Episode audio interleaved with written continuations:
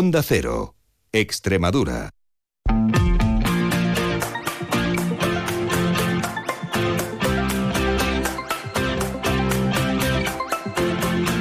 La brújula de Extremadura. David Cerrato, Onda Cero.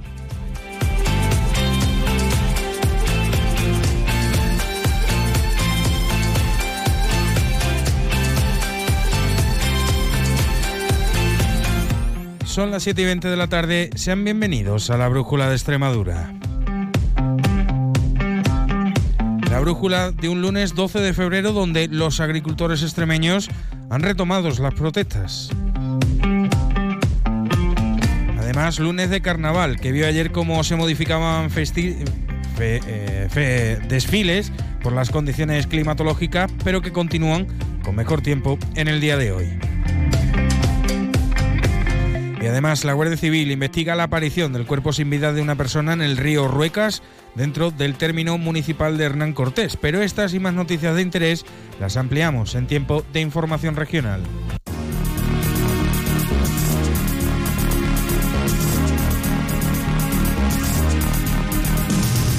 Y lo primero que hacemos es echarle un vistazo a esos cielos que nos están acompañando y lo harán a lo largo de la jornada de mañana con la Agencia Estatal de Meteorología. Buenas tardes. Buenas tardes. Suben las temperaturas este lunes de forma muy notable en Extremadura, esperando alcanzar 21 grados en Badajoz y Mérida y 18 grados en Cáceres por la tarde con intervalos de nubes. Mañana día más inestable con cielo nuboso y lluvias débiles que pueden ser moderadas en el norte de la comunidad. Tenderá a quedar el cielo poco nuboso por la tarde. Las mínimas suben en el tercio norte y con pocos cambios en el resto. Las diurnas sin cambios en ligero ascenso. Ambiente muy suave de madrugada mínimas en torno a los 11-12 grados. Durante el día máximas mañana martes entre los 20 y los 22 grados. Es una información de la Agencia Estatal de Meteorología.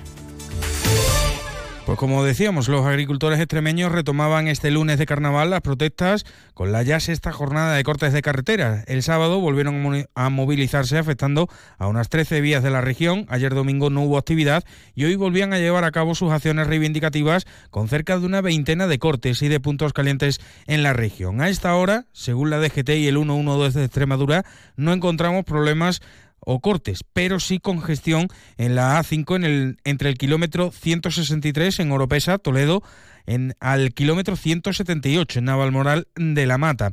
Unos cortes o retenciones que suelen desaparecer al caer la noche, por lo que pedimos que si van a desplazarse se pueden mantener informados al momento, tanto en la web de la DGT como en las redes del 112 Extremadura con datos actualizados. Unas retenciones, y las que se han venido sucediendo durante todo el día, deja también malestar en muchos conductores. Escuchamos el testimonio de Jaime, que expresaba su malestar por las retenciones que se producían esta mañana en la Nacional 400 32 que une Zafra y Córdoba. Sí, pues mire, salí a las once y media de, Córdoba y estamos, eh, nos cortaron en, no sé qué, a la altura de qué kilómetro era, pero mm, tuvimos 20 minutos, sobre 20 minutos eh, parados, nos dejaron pasar, me parece correcto lo que hicieron allí, una serie de tractores, y ahora en el kilómetro 101, más o menos estamos en este momento, pues llevamos como una hora a un kilómetro por hora. Es arranca para, arranca para, y esto es una tomadura de pelo. ¿eh? Porque, desde luego, yo tengo entendido que no se puede ir a un kilómetro por hora por una nacional. Y entonces alguien tendrá que actuar y decir algo. Si nos paran, pues nos paran, nos paran, bajamos del coche y podemos hacer lo que nos dé la gana y estirar las piernas. Pero esto de ir a un kilómetro por hora es una tomadura de pelo. Y mi cabreo hacia, en este caso, los labradores que están haciendo esto. Y le aseguro que soy hijo de labradores. Y respeto y aprecio mucho a los labradores y los defenderé toda mi vida, pero así no. Así no. Hay que hacer las cosas como se deben de hacer, no tomando el pelo a la gente. Bajo este panorama, el ministro de Agricultura, Pesca y Alimentación, Luis Planas, ha destacado que los agricultores y ganaderos van a ir percibiendo poco a poco la política agraria común y ha reconocido que el debate sobre la simplificación, que llevará a Bruselas el próximo 26 de febrero, es eterno en esta PAC, que está ahora pagándose el primer año, el 60% de agricultores y ganaderos van a cobrar más del 30%, lo mismo y un 10% menos. La liquidación no ha concluido y evidentemente los agricultores y ganaderos la irán percibiendo poco a poco. Ha indicado Planas en una entrevista en Onda Cero esta mañana en más de uno con Alsina. La ley de cadena alimentaria se reclaman más controles, más inspecciones. Estoy de acuerdo. Es una ley joven, tiene dos años eh, desde su publicación en el BOE la propia Unión Europea ha dicho que la próxima reforma de la directiva del año 2019 se basará en la ley española. Fuimos un poquito más ambiciosos que la directiva europea, pero es evidente también que si las eh, comunidades autónomas no colaboran, eh, poca inspección podemos hacer, ¿no? Por otra parte, les contamos que participantes en la protesta de los agricultores han destrozado la señalización vertical del polígono industrial del Prado de Mérida, así como el vallado y balizas de señalización de tráfico. El alcalde de Mérida, Antonio Rodríguez Osuna, ha lamentado estos destrozos valorados en 20.000 euros porque para defender una causa justa no hace falta destrozar el patrimonio de la ciudad. Pero además tenemos que lamentar también que la tarde de, ayer, en esta noche madrugada y esta mañana, se han causado numerosos desperfectos en la ciudad de Mérida. Eh, hablamos concretamente que en gran parte del polígono industrial del Prado se han tirado con, tractores y maquinaria porque hay huellas y ahora mandaremos las fotos. Casi todas las señales del polígono industrial del Prado. Eh, todos los conos que había en el puente Fernández Casado lo han arrojado eh, algunos de esos tractoristas al río también. Algo por otra parte muy ecológico, tirar conos y plásticos al río Guadiana. Y han destrozado gran parte de las vallas que marcaban la señalización vial de los carriles para, poder eh, ayudar a la circulación en la ciudad eh, destrozos por más de 20.000 euros, se están valorando todavía por los técnicos del ayuntamiento y yo creo que para defender y por cierto, la Sala de lo Contencioso Administrativo del Tribunal Superior de Justicia de Extremadura ha desestimado íntegramente el recurso interpuesto por Asaja Cáceres a la decisión de la delegación del Gobierno de no autorizar sendas tractodadas en dos autovías este próximo miércoles 14 de febrero. Y miramos al carnaval, ya que las lluvias de la borrasca Carlota no impidieron que ayer se celebraba se celebrara el gran desfile del Carnaval Moralo, pero sí que ha obligado que los desfiles del Carnaval de Badajoz y el Carnaval Romano de Mérida, en un principio programados para ayer, hayan sido trasladados ambos a mañana martes de Carnaval. Por cierto, que ahora se está celebrando el desfile infantil de Badajoz y esta noche en la carpa de la Plaza de España de Mérida tendrá lugar la Gala Nacional Drag Queen Tomás Bravo con drag participantes inscritas procedentes de distintos puntos de España como Laurín de la Torre, Málaga, Losar de la Vera, Coria del Río y Mérida. Aragonés es delegada de De nuevo la Gala Drag Queen y el decimosexto concurso nacional de Drag Queen Tomás Bravo, donde hay un total de eh, siete participantes y donde esa información también.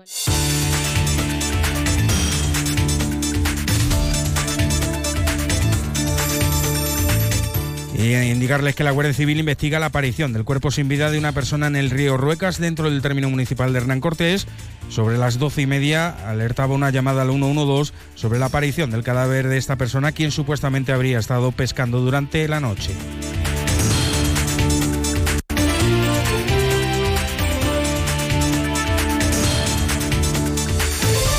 Hasta aquí el resumen de noticias a esta hora de la tarde en Extremadura, pero nosotros continuamos con la tradicional eh, sección de Fede Caza, pero será después de un pequeño, una pequeña pausa. No se muevan. El carnaval se respira por todos nuestros rincones y en el faro también. Exposición de gorros de comparsas. Vota por tu preferido en nuestra app. Concurso infantil de disfraces, donde los peques pueden demostrar el potencial que llevan dentro. El más votado se hará con una tarjeta viaje de viajes El Corte Inglés valorada en 800 euros. Y para rematar, el viernes 16, actuación en directo de comparsas infantiles. Centro Comercial El Faro. Muy tuyo, muy nuestro. La Federación Extremeña de Caza te ofrece este espacio. La Brújula de Extremadura, Onda Cero. Pues estamos aquí en el espacio dedicado a Fedex Caza, como, como todos los lunes. No descansamos aunque estemos en lunes de carnaval. Lo que sí hay algunos cazadores que ya pueden descansar, por ejemplo, de algunos periodos que han terminado este pasado fin de semana. Periodos de caza menor. Así que vamos a hablar con, José María Gallardo, presidente de la Federación Extremeña de Caza, que está con nosotros ya preparado y listo. Eh, José María, muy buenas tardes, bienvenido como siempre a Onda Cero Extremadura.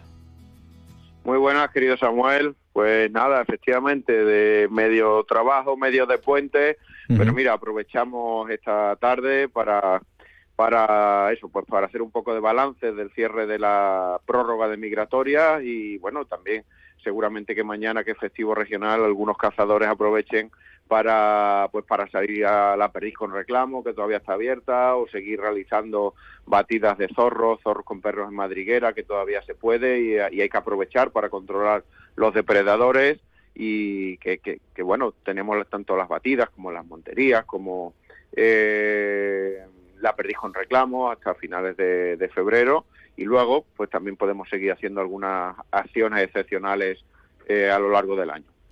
Sí, porque hay que matizar una cosa, ¿no, José María? Lo hablábamos antes de comenzar la entrevista. Eh, hay muchos, yo tengo compañeros dedicados al mundo de la caza y ya decían que este fin de semana terminaba. Pero claro, hay, hay matices, ¿no? Eso lo puedes explicar tú mejor porque mencionabas el tema pues de prórroga y es verdad que eh, es un periodo de caza menor que se termina, pero luego continúa caza mayor. Hay distintos, distintas fases que ahora mm, todavía se pueden seguir realizando, ¿no?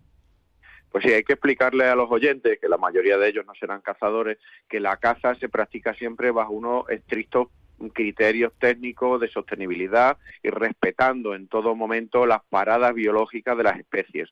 Por lo tanto, la caza menor en general, perdiz, liebre, conejo, que son las principales eh, especies de caza menor, se cierra la temporada el 6 de enero. Mm, ¿Por qué se cierra el 6 de enero? Pues para que principalmente conejos y liebres pues puedan reproducirse tranquilamente y, bueno, realmente se, se, le caza un par de meses al año, ¿no? Noviembre y diciembre, porque en octubre con las temperaturas que tenemos son raros los cotos que empiezan a cazar tan temprano, aunque se pueda ya en octubre. Eh, a partir del 6 de enero empieza una prórroga de, que se llama de migratorias, es para migratorias invernales, eh, principalmente zorzal, eh, los, cuatro tipos de zorzales que tenemos en Extremadura, el pinto, eh, uy, perdón, el, lo, lo, confundí con el estornino, el zorzal eh, común, el alirrojo, el, el real y el charlo. Y digo que también se puede cazar el estornino pinto, aunque el estornino pinto, eh, bueno, eh, no es muy habitual que haya cazadores que se dediquen a ello, aunque también, aunque también pueden. Y luego la paloma torca, que antiguamente había grandes eh, invernadas de paloma torca que venía de Centro Europa y del norte de Europa a las de esas extremeñas, pero que cada vez pues parece que está más complicado que vengan y se quedan por otra zona. La paloma tiene un magnífico estado de conservación, está al alza, pero eh, parece que prefiere ahora quedarse por otras latitudes antes que venir a nuestra región. Y esa prórroga de migratoria es la que se cierra ahora. ¿Por qué se cierra ahora? Pues se cierra ahora porque la Comisión Europea lo dice. La Directiva Europea de Aves, que es la que regula la caza de las especies, dice que no se pueden cazar eh, las especies en época de, cría, de reproducción o de migración prenucial. Esta es la migración eh, que los las aves emprenden otra vez a sus lugares de, cría en el centro y norte de Europa, zorzal y paloma, y por lo tanto ahora se empiezan a agrupar para empezar a subir eh, y ya la Comisión Europea dice que eso está prohibido hasta la primera decena de febrero. Por, eso, se hace, por eso se ha cerrado ahora, Samuel. Así que todo en la casa tiene su porqué, nada se hace porque sí. Bueno, eh, hemos has mencionado un montón de cosas, sobre todo has hablado de control de depredadores. Eh, recientemente habéis publicado un, estudio que tiene que ver con, con, la, con la población primaveral de la, de la perdiz, roja. Y bueno, eh, es muy interesante porque eh, habéis demostrado que, el, que la población de, este, de esta ave ha aumentado en, uno, en, en, unos cotos en, en, especial. Cuéntanos un poco, porque ha habido, con el tema de la perdiz ha habido también una, habéis tenido un, periodo de, crisis enorme en el que eh, había, incluso hay cazadores, por ejemplo, yo te puedo decir a nivel coloquial que había cazadores que se quejaban de que ya apenas se veía este tipo de, especie y ahora con este estudio se, ha habido ese aumento, ¿no? Cuéntame un poco, José María, porque esto sí que puede alegrar un poco eh, a los cazadores con el tema de la, ese, en ese estudio que estáis realizando de control de predadores con bastantes especies, en concreto con la perdiz, ¿qué, habéis demostrado con este, con este estudio?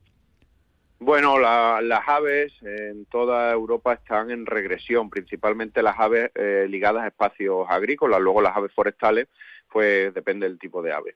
Pero las ligadas a especies agrícolas están mm, en toda Europa prácticamente en regresión.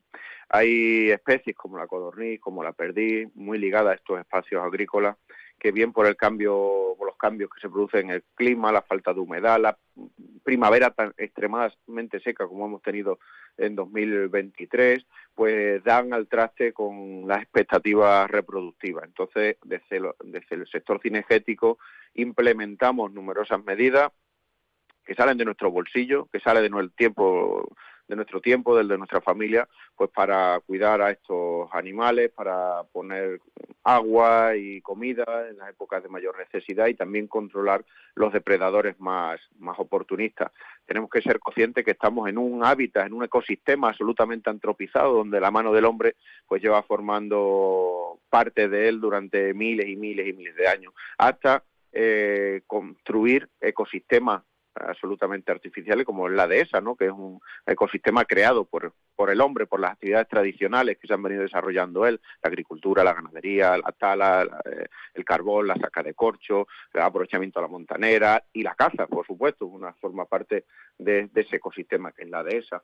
Entonces, mm, tenemos que ser conscientes de que no podemos dejar estos ecosistemas ahora abandonados y tenemos que seguir interviniendo bajo nuestro conocimiento y bajo eh, estos parámetros técnicos que siempre ponemos de relieve. Por eso, eh, eh, lo que los guardas de toda la vida saben, lo que los gestores cinegéticos perfectamente saben, quería, creíamos que era una necesidad que lo pusiera negro sobre blanco la ciencia.